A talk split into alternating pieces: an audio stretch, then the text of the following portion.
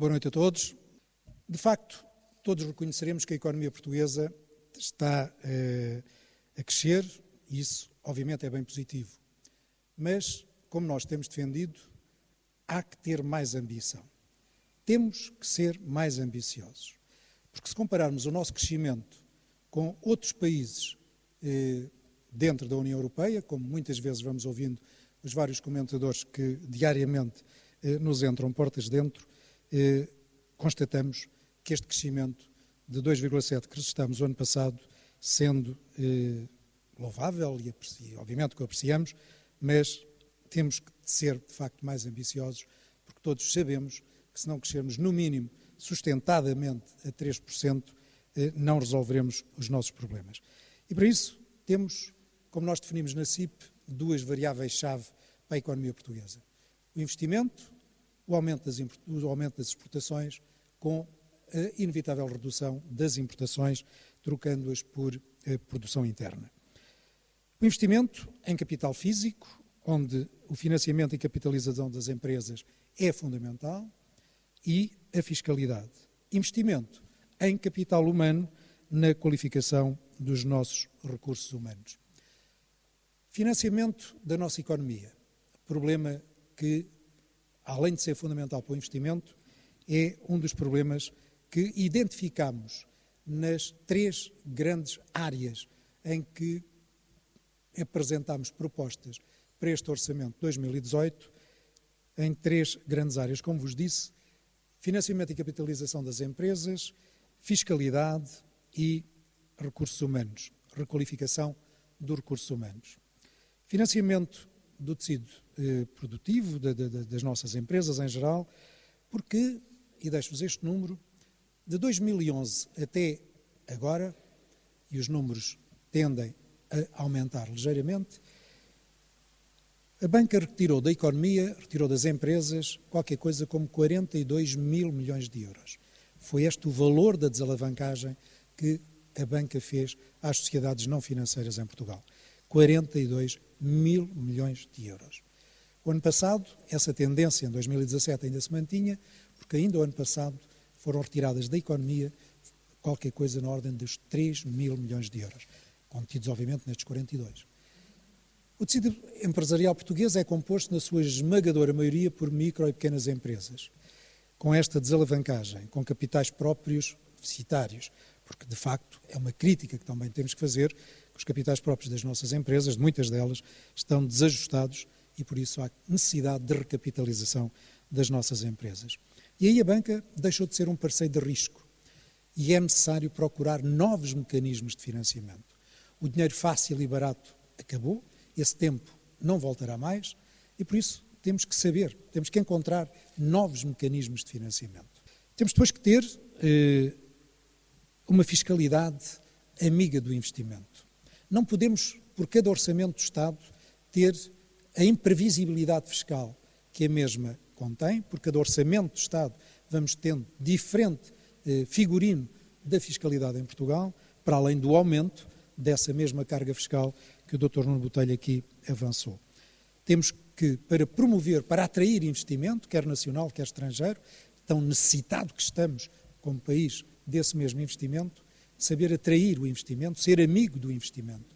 E não é com a imprevisibilidade fiscal, nem com o aumento da carga fiscal, que promovemos essa atratividade.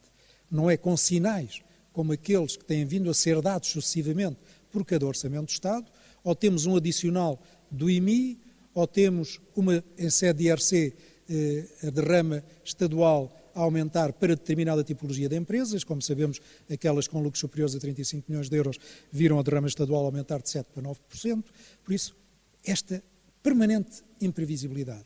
A terceira área onde apresentámos medidas, e foram 14, foi na qualificação dos recursos humanos. E, nesse sentido, as verbas destinadas a esse fim e o apoio aos centros protocolares que a nossa estrutura associativa tem, com excelentes exemplos, eh, como são, enfim, tenho aqui a Indústria Metalúrgica e Metalomecânica, como sabem, do qual sou filho, o Sem Fim e a, excelente formação profissional que é administrada, o alto índice de empregabilidade que os centros têm, temos que acarinhar os centros, não podemos ter estas eh, medidas ou de redução de verbas ou de cativações de verbas, e os centros, no ano passado, não funcionaram precisamente por causa destas questões.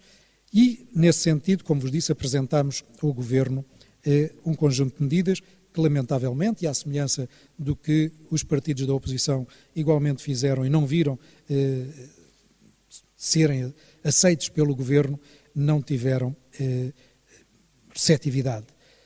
Chamamos a atenção para o papel, ainda sobre o financiamento, sobre o papel que a Caixa Geral de Depósitos poderia eh, ter e, lamentavelmente, não tem, e a Instituição Financeira de Desenvolvimento, que eh, continuamos à espera dos efeitos positivos eh, de que a mesma eh, possamos obter, mas sob o ponto de vista de cliente, daqueles para quem esta eh, Instituição Financeira de Desenvolvimento, vulgo Banco de Fomento, poderia trazer alguma melhoria nesta eh, recapitalização das empresas, também aí, lamentavelmente, vimos frustradas as nossas expectativas. Em termos ainda de fiscalidade, não posso deixar de chamar a atenção para algumas notas que temos vindo a, dizer, a, dar ao Governo, nas tentativas de acordos de concertação social, e já falarei sobre a questão da concertação social, mas eh, nos acordos, e este falhado eh, para este ano 2018, porque o Governo vem prometendo um conjunto de eh, temas que depois não tenha, eh, não vêem a luz do dia. Eh, o reflexo eh, dos aumentos de salário mínimo nos contratos públicos, as empresas de vigilância, de limpeza, enfim, aqueles que prestam serviços ao Estado, poderem induzir este delta de variação do salário mínimo nos valores dos contratos também foi aceito o princípio, até agora não houve possibilidade prática de refletir esse aumento nos contratos públicos. Enfim, o Governo tem vindo a falhar nos compromissos que celebra connosco e daí a credibilidade que deixamos de ter nos acordos de concertação social, onde o Governo se propôs cumprir da sua parte aquilo que lá estava contido, mas apenas se lembrou do aumento, porque é isso que diz, e sabemos que está inscrito no seu programa do Governo, aumentar o salário mínimo até, eh, dois, até 2019 para 600 euros. Mas temos pedido outras questões. A questão das tributações autónomas, a carga, a carga que temos hoje em tributações autónomas e a arrecadação fiscal que vai por essa via, eh, temos aí uma medida que poderia ser eh, melhorada. O pagamento especial por conta. Por que razão as empresas têm que ainda hoje manter o pagamento especial por conta? Sobre fiscalidade, o Governo, por isso simplesmente, não nos ouviu. Qualificações dos recursos humanos. Temos dois programas do Fundo Social Europeu. O Programa Operacional de, de, de, e de Emprego. O privado retira dele 25%, o público 75%. No outro programa de capital humano, o privado apenas beneficia 19%, o público 81%. Todos sabemos que o investimento, principalmente o público, eh, em 2006, em 2016, perdão, resistou o valor mais baixo desde 1995. Enfim, é, não, sem palavras. É, é preciso, como o Nuno aqui há pouco dizia, que o Governo faça a sua parte. Nós, quando o Governo, qualquer Governo, se vangloria dos postos de trabalho que foram criados, e ouvimos muitas vezes este Governo vangloriar-se dos 169 mil postos de trabalho que foram criados, quem é que criou, quem é que criou esses postos de trabalho? Quem é que cria emprego? Quem é que cria riqueza? E continuamos a ser mal vistos, os empresários diabolizados, a iniciativa privada eh, constantemente eh, na praça pública eh, como malfeitores. Mas quem é que cria de facto riqueza? Quem é que cria emprego? É tempo de termos, de exigirmos uma outra atitude para os empresários, para a dignificação dos empresários e para a iniciativa privada, e esse tem sido e vai ser o nosso combate. A breve abordagem da concertação social. A concertação social é casa própria para a melhoria dos fatores de competitividade. E ali discutimos um conjunto de matérias onde o salário mínimo, anualmente, é uma das matérias recorrentes, mas em que ultimamente não há discussão, como sabemos, há imposição. O Governo, como tem escrito no seu programa de governo, que o salário mínimo vai evoluir gradualmente até 2019, atingir os 600 euros, não há discussão em sede de concertação social. O que temos é eh, uma imposição de um valor numa lógica que não admitimos, porque mantemos que questões salariais, questões que tenham a ver com a vida das empresas, é na concertação social que têm que ser discutidas e essa questão não. O salário mínimo não tem discussão, tem uma imposição e por isso tentamos sempre amenizar esse valor, esses deltas salariais, com as questões que vos referi. Há uma tentativa, desde que este governo tomou posse, de desviar da concertação social para o Parlamento, e percebemos porquê, obviamente, muitas das matérias que nós continuamos a exigir que sejam discutidas em sede de concertação.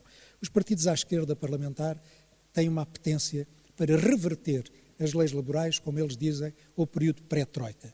Querem reverter as horas extras, querem reverter as horas de trabalho, querem levar as 35 horas à privada também, querem as indenizações por despedimento, enfim, querem reverter toda a legislação ao período pré-troika.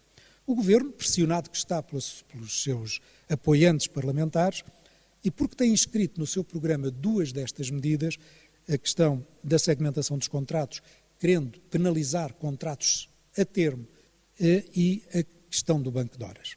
E aí temos vindo a travar um combate de que não desistiremos para que nenhuma destas duas matérias, independentemente do Governo dizer que estão inscritas no seu programa, vejam a luz do dia. Não estava inscrito no programa do Partido Socialista o adicional do IMI. Não estava inscrito no programa do Partido Socialista esta última questão eh, dos, da transmissão de estabelecimento. E, no entanto, fomos desagradavelmente surpreendidos com essas duas medidas. Depois, o banco de horas, num momento em que a economia exige adaptabilidade às encomendas, a geografias e horários diferentes, as respostas imediatas, as solicitações, que é isso que nos diferencia muitas vezes dos nossos concorrentes, numa concorrência que cada vez é mais perversa e desleal, muitas das vezes.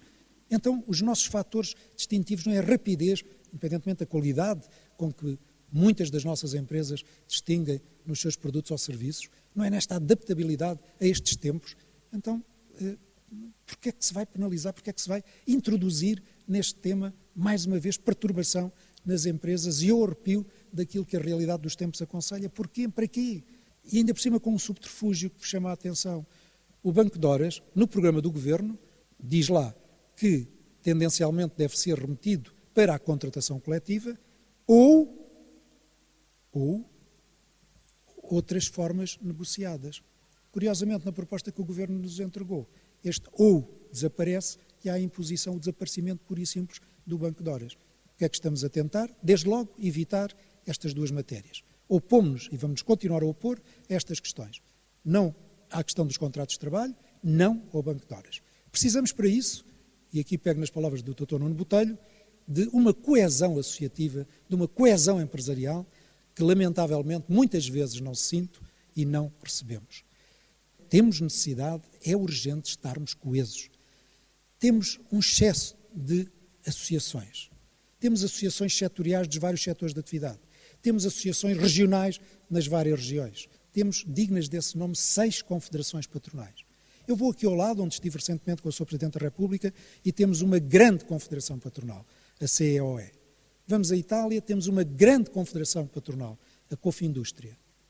São respeitadas e nenhum governo se atreve, e temos outras realidades, em França, o MEDEF, enfim, não vos vou amassar com o benchmarking de, de, de, das nossas congêneres europeias, mas eh, nenhum governo se atreve a legislar ou a alterar o que quer que seja sem ouvir as confederações patronais, aquela confederação patronal. Em Portugal, dignas desse nome, temos seis confederações patronais. Temos 700 e tal associações.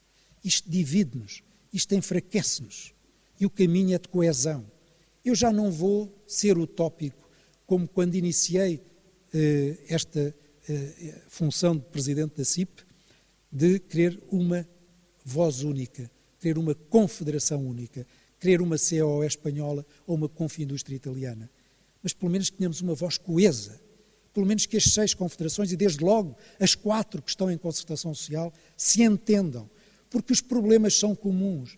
Nós não temos visões diferentes da formação profissional, nós não temos visões diferentes da fiscalidade, nós não temos visões diferentes dos custos eh, de vária ordem. Então, por que é que nos dividimos a nós próprios, permitindo que os governos, seja ele qual for, nos, aproveitando-se desta nossa divisão, vá navegando de acordo com as suas conveniências.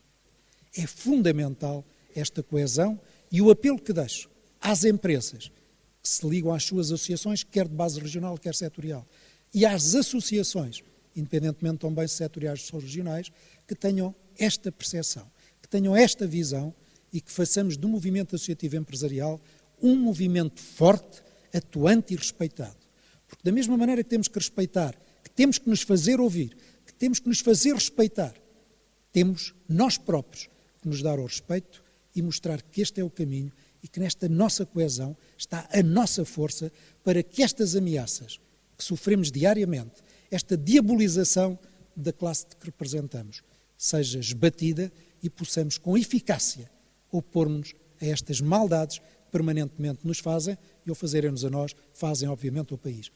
Tenhamos a humildade de reconhecer a nossa fraqueza e unamos-nos, e este é o apelo final que vos deixo, sabermos que os nossos objetivos são comuns e enquanto não estivermos coesos e unidos, o governo, qualquer que seja, continuará a jogar com a nossa fragilidade e estas, estes objetivos, estas linhas força que aqui caracterizei, não verão a luz do dia ou não atingiremos os nossos objetivos com a mesma eficácia que os atingiremos se conseguirmos, como outros o fazem na Europa, ser uma entidade de representação associativa empresarial forte, porque coesa e irmanada dos mesmos princípios. Este é o meu combate, esta é a minha determinação e até final do próximo ano, à altura em que terminarei o meu mandato, o último mandato à frente da CIP, continuarei a defender e a estar ao vosso serviço. Muito obrigado.